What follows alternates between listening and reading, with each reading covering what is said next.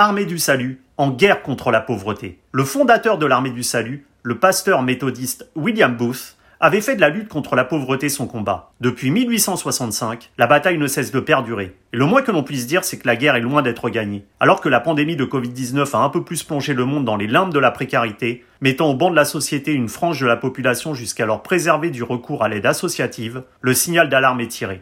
La dichotomie sociale de plus en plus prononcée risque de laisser des plaies profondes qu'il sera bien difficile de penser. Samuel Coppens, porte-parole de cette armée au grand cœur, nous dresse un bien triste constat de la situation. À l'attaque, une interview signée Agent d'entretien.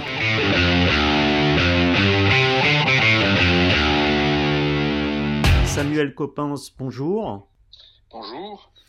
Alors, je me battrai, tel était le, message du fondateur de l'armée du salut, William Booth, euh, pasteur méthodiste. Ce combat mené depuis 1865 n'a malheureusement pas changé dans une société où le fossé entre les, plus riches et celles et ceux qui chaque jour euh, se battent pour survivre ne cesse de, de se creuser. Comment expliquer qu'en plus de 150 ans, la problématique liée à la pauvreté reste hélas la même? Euh, ce qui est certain, c'est que hum, effectivement, comme vous le dites, euh, ça n'a pas beaucoup bougé. Par contre, probablement que les facteurs et les causes euh, qui amènent cette pauvreté ont un petit peu changé. évidemment, sans reprendre les, termes de Serge Pogam, qui sur la pauvreté intégrée, la pauvreté marginale et la pauvreté disqualifiante. pour moi, je pense qu'il y a, plusieurs choses autour des questions économiques. Euh, effectivement, dans une société qui change euh, et qui bouleverse terriblement euh, la capacité de l'employabilité, je pense qu'il y a aussi les questions familiales. On voit aujourd'hui, par exemple, de plus en plus de personnes qui sont en situation de mono, c'est-à-dire d'être seules à élever leurs enfants. Et évidemment, ça a des conséquences très très fortes sur leur conditions euh, de vie au quotidien. Je pense qu'il y a des souffrances psychiques aussi qui sont euh, peut-être de plus en plus fortes et des souffrances qui sont aussi liées à une espèce de disqualification générale, c'est-à-dire je ne suis jamais euh, à la bonne place, dans la bonne, dans la mm. bonne case, etc. Et, je, et, et, ça craque. Euh, Qu'est-ce que je vois d'autre aujourd'hui? Il, il, il, y a évidemment euh, toutes les conséquences euh, climatiques et économiques, et, et, donc tout ça euh, évidemment amène euh, toute la question euh, des exilés qui sont de façon massive en France et qui amène là aussi des, personnes en, en, grande difficulté et avec une économie, ma foi, et des politiques qui n'ont pas de, volonté euh, d'accueil véritablement et d'intégration et peut-être même pas de possibilité d'intégration. Je pense à la question euh, de l'emploi.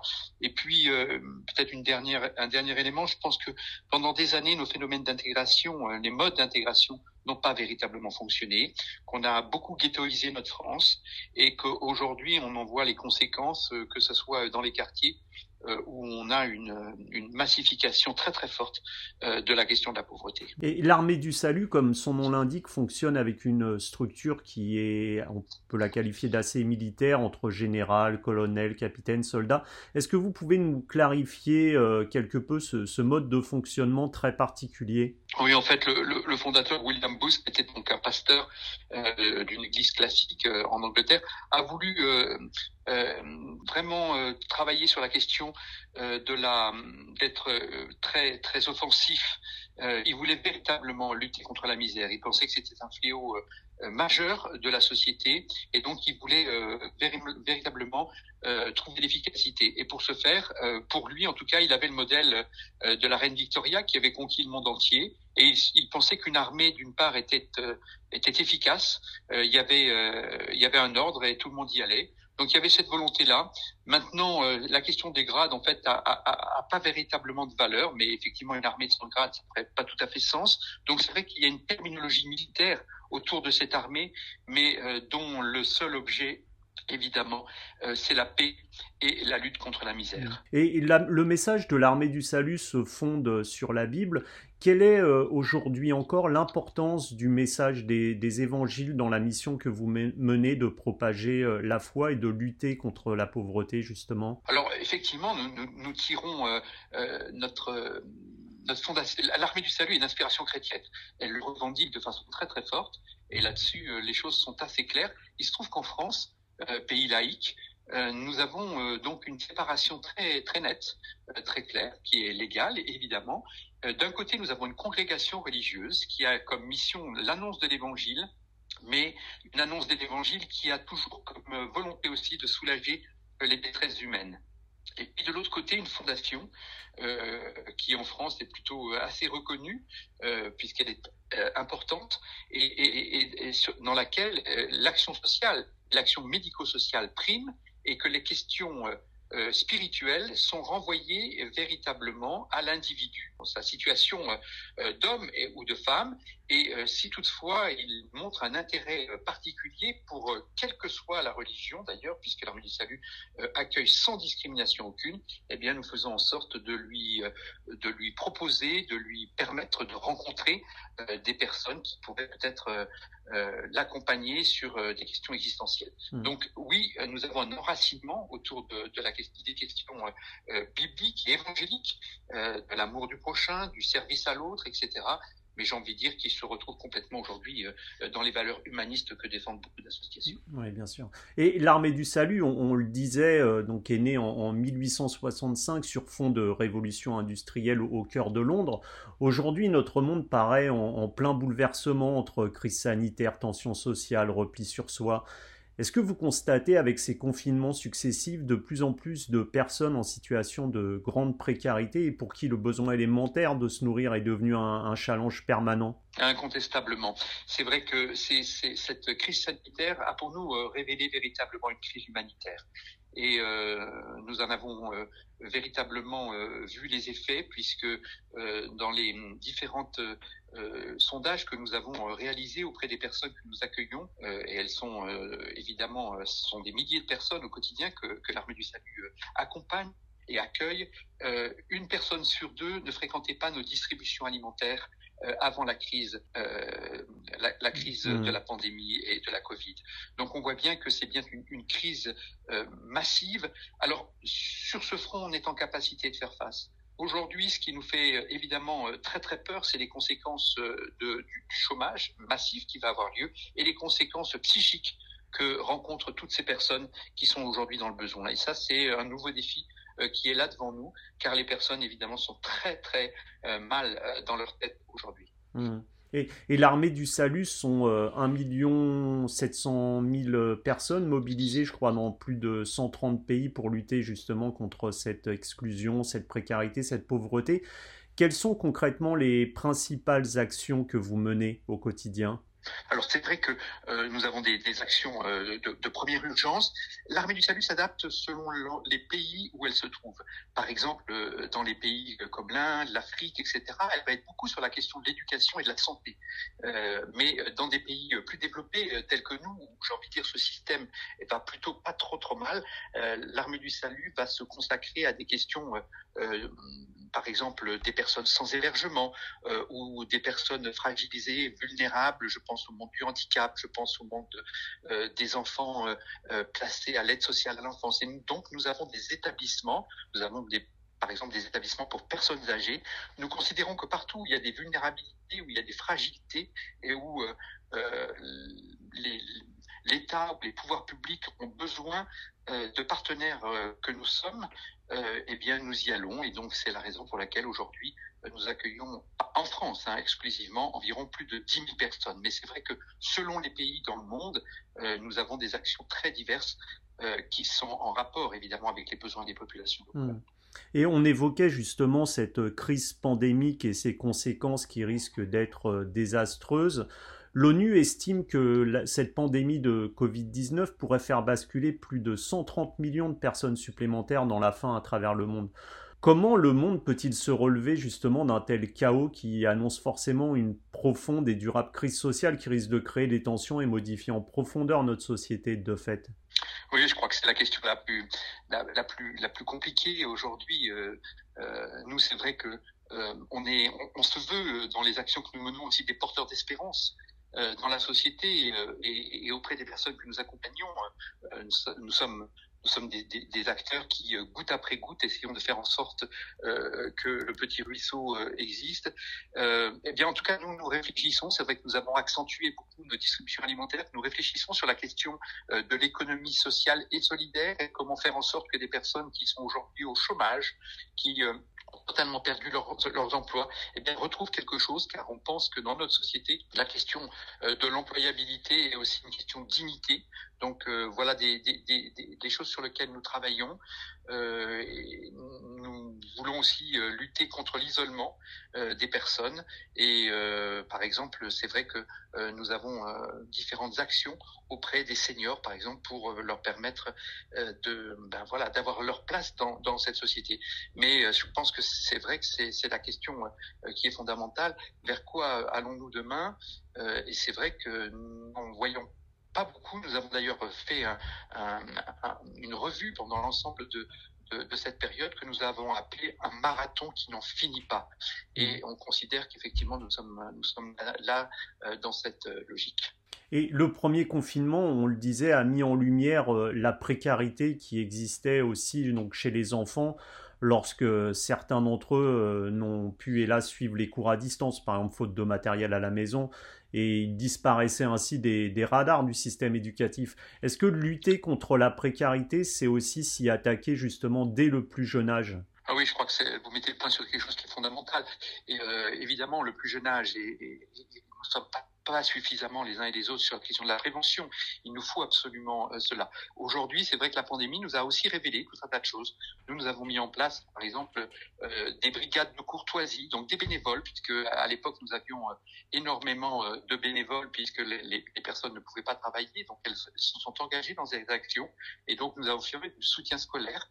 Nous avons travaillé avec le monde de l'entreprise pour obtenir du matériel, avec des grosses associations mais pas uniquement, euh, qui nous ont aidés. Et, c'est vrai que nous avons fait en sorte de, de, pourvoir à cela, mais pour que les enfants puissent suivre dans des conditions euh, non discriminantes euh, la, la, scolarité comme les autres. Donc c'est vrai que nous avons redoublé d'efforts de ce côté-là et nous pensons qu'effectivement la prévention, et d'ailleurs nous travaillons actuellement sur un fonds d'urgence enfance, parce que pour nous c'est quelque chose d'essentiel que de travailler dès le plus jeune âge à cela, et y compris dans les crèches, euh, ou, des lieux euh, de ce type. Hmm. Et de l'autre côté du spectre, justement, il y a les personnes âgées qui, elles euh, aussi, ont, durement été touchées par la Covid-19. Alors, soit directement par la maladie, mais également par l'isolement forcé auquel elles ont dû faire face chez elles ou d'ailleurs dans les EHPAD. Quelles sont les actions justement que l'armée du salut mène pour les seniors qui parfois aujourd'hui dans notre société cumulent difficultés financières et cette solitude? Alors donc l'armée du salut euh, gère un certain nombre d'EHPAD, euh, donc des, établissements euh, hébergeant des personnes âgées dépendantes. donc là, évidemment, nous avons tous les équipements et, tous les professionnels. Enfin, je dis bien tout, c'est difficile puisqu'on sait aussi combien ce personnel est en souffrance, que ce personnel n'est pas reconnu, et pas suffisamment reconnu alors qu'ils font un travail extraordinaire. Donc euh, nous, nous accompagnons euh, euh, un nombre important de, grands seniors. Et puis, nous travaillons aussi avec des seniors à domicile, donc que ce soit dans, des visites, comme je le disais précédemment, ou, bien des coups de téléphone, par exemple, ou du transport de, de personnes âgées d'un lieu à un autre qui leur permettent de passer une après-midi agréable ou de, participer à des, à des actions. nous essayons de répondre partout où, on sent un besoin et nous essayons d'adapter notre réponse à ce besoin. Euh, c'est ce qui nous amène donc à, être auprès euh, des personnes euh, les plus vulnérables, mais pas uniquement parce que nous considérons aussi euh, que la société est faite euh, de personnes très diverses et donc nos EHPAD ne sont pas des lieux uniquement pour des pauvres, etc., qui ne pourraient pas subvenir à leurs besoins, mais nous faisons en sorte que les personnes se rencontrent dans leur singularité. Mmh. Et on, l'évoquait tout à l'heure, le confinement, ça a été pour beaucoup de personnes, donc c'est cette solitude un peu plus amplifiée encore. Et au-delà de la crise économique et financière qui s'annonce post-Covid, est-ce que, à votre avis, ce que vous voyez au quotidien, cette pandémie va laisser des traces également psychologiques très profondes? Oui, je crois que vous notez là quelque chose d'important. Euh, on l'a vu lors du premier confinement avec euh, euh, dans les EHPAD, on en parlait il y a un instant, les personnes quand on les a confinées et que tout d'un coup elles ne pouvaient plus recevoir de visite, on a des directeurs de nos institutions qui ont refusé cette logique-là et considérant que le risque de glissement, hein, c'est-à-dire une personne qui se renferme et qui tout d'un coup se laissent, abandonnent, était plus important que la question de la Covid. Et, et, cela a engagé des troubles psychiques importants. On l'a vu aussi, on le voit avec un, avec un peu plus de recul aujourd'hui sur les enfants. Nous avons des établissements qui accueillent des enfants et on voit combien la présence de ce masque, la présence de, de, de, de, gestes, par exemple, où aujourd'hui ne plus toucher est, est, devenu une règle, alors que pour les enfants, euh, évidemment, sauter dans des bras et se sentir euh, protégé est quelque mmh. chose d'important. Et tout ça a conduit et a eu des, des, des, conséquences très très fortes. Et puis, évidemment, je, je, je, passe sous silence euh, les, les, personnes de la rue euh, qui, elles, manifestent aujourd'hui euh, des décompensations qui sont très très fortes. Euh, donc, elles ne sont, en tout cas, les personnes en situation euh, d'exclusion ou, de fragilité ne sont pas différentes du reste de la société. Et tout le monde est d'accord pour dire qu'aujourd'hui, les conséquences psychiques sur les personnes que nous que, nous rencontrons, nos, amis, nos, camarades, nos collègues de travail, etc., sont évidentes. Eh bien, les personnes en situation d'exclusion le vivent de, de façon aussi importante. Et nous essayons de travailler, en tout cas, nous faisons en sorte de leur apporter là aussi un soutien. Hum. Et vous évoquiez à l'instant les personnes qui malheureusement vivent dans la rue. On compte, je crois, aujourd'hui dans notre pays environ 300 000 sans-abri. Comment peut-on laisser perdurer une telle situation sans que les pouvoirs publics ne prennent des mesures concrètes pour éviter justement que les personnes n'aient à vivre dans la rue? Et quelles seraient selon vous ces mesures d'urgence à mettre en place? Oui, bah pour nous, ça c'est un drame qu'on vient de rappeler d'ailleurs avec notre campagne, puisque nous avons lancé notre campagne hivernale il y a, de cela une dizaine de jours, justement, en, faisant euh, beaucoup de bruit, puisque euh, nous avons euh, lancé une grande banderole euh, montrant euh, trois personnes couchées à la rue et euh, dans des duvets bleus, blancs, rouges pour rappeler que c'était bien peut-être en France que ça se passait. Nous avons fait ça au pied de la Tour Eiffel, qui est un, des phares du monde, semble-t-il, et, nous l'avons fait aussi pour rappeler combien notre le, le, slogan de notre société qui, qui nomme la question de la fraternité eh bien, ne, ne, se jouait plus suffisamment et que euh, malgré euh, toutes les promesses qui ont été tenues par les différents euh, responsables politiques mmh. pendant des années et des années en disant il n'y aura plus, il n'y aura plus, eh bien, on constate euh, année après année que c'est un phénomène qui continue, qui galope même, et, euh, et, et que c'est inacceptable et qu'on est convaincu euh, que s'il y a un désir politique pour que les choses changent, on a les capacités de faire changer les choses parce que on est en capacité de trouver, euh, en tout cas, peut-être pas des domiciles, mais en tout cas un hébergement, mais de faire en sorte que les personnes ne soient plus à la rue est pour nous quelque chose d'indispensable et on considère que c'est un deuxième, un deuxième euh, sujet aujourd'hui euh, à, côté de la pandémie euh, qui est tout à fait catastrophique. Mmh. Et l'armée du salut est par son fondateur donc très marquée par la foi. Aujourd'hui, dans, notre société, on constate que les, religions qui se veulent avant tout euh, à la base tolérance et amour sont source de tension, de rejet de l'autre, de violence même parfois. Que vous s'inspire à, vous, armée du salut, euh, ces, dissensions au sein de notre monde? Ben, oui, enfin, en, tout cas, euh, euh, moi je considère que, et, nous considérons quand même, peut-être nous protestants, que la laïcité est une chance et que euh, je reprendrai assez volontiers euh, euh la question, la, parole. Euh, je ne sais plus qui, qui le disait, c'était je crois un prêtre belge qui disait ne parlez pas trop de Dieu, vous l'abîmez, vivez-le, respirez-le, donnez-le. Eh bien, je pense que l'armée du salut dans sa quotidienneté, dans la rencontre qu'elle a euh, avec les personnes que nous accueillons. On n'est pas là pour, pour dire euh, Dieu, pour dire la parole, pour dire ceci, parce que je pense qu'on s'abîme au travers de cela. En tout cas, euh, nous, nous le faisons euh, chaque fois que la personne peut nous interroger sur ces questions-là. Mais sinon, on essaye de le vivre, de le vivre auprès d'elle, avec elle, et, et, que nous considérons que c'est peut-être euh, aussi euh, la façon de, de, de, bah, de, penser la question euh, spirituelle auprès de ces gens. Hum. Vous pensez que c'est un peu la, recette, ça, euh, vivre sa foi euh, chez soi et non pas justement euh, qu'elle soit au sein de la société comme ça aujourd'hui avec des dissensions qui tournent vers le communautarisme parfois à l'extrême? En tout cas, j'ai le sentiment que notre pays n'est pas un pays apaisé sur ces questions-là et que, c'est la raison qui m'amène à penser un petit peu comme cela en disant, eh bien écoutez, on n'en parle peut-être pas trop euh, parce que le prosélytisme est, est source probablement euh, de, de tensions mmh. très très fortes parce que chacun pense qu'il a la meilleure solution Je pense pas que chaque, enfin, qu'il y ait une solution meilleure qu'une autre, mais, mais, mais, en tout état de cause, nous, ce qu'on essaye de faire, c'est peut-être, et, et c'est une des questions que vous m'avez posées, c'est vivre l'Évangile au travers de nos actes, c'est-à-dire dans ce regard porté sur, sur notre prochain, euh, et c'est peut-être ça la fraternité que nous essayons de mettre en action euh, dans, dans nos, quelle que soit la sensibilité, là encore une fois, je le dis, euh, des personnes accompagnées et des accompagnants. Nous n'avons pas à nous interroger sur ce que les gens pensent, sur ce que les gens croient, mais simplement on veut que ensemble nous fassions quelque chose qui euh, peut-être réduise les inégalités et renforce la fraternité. Et, là, vous le disiez, ensemble, justement, euh, celles et ceux qui, qui souhaitent s'engager concrètement dans cette lutte contre la pauvreté et l'exclusion que, que mène l'armée du salut, Comment peuvent-ils vous aider? Écoutez, euh, de façon simple, évidemment, nous, nous, accueillons des bénévoles au sein de nos différentes institutions, mais aussi dans des actions très particulières.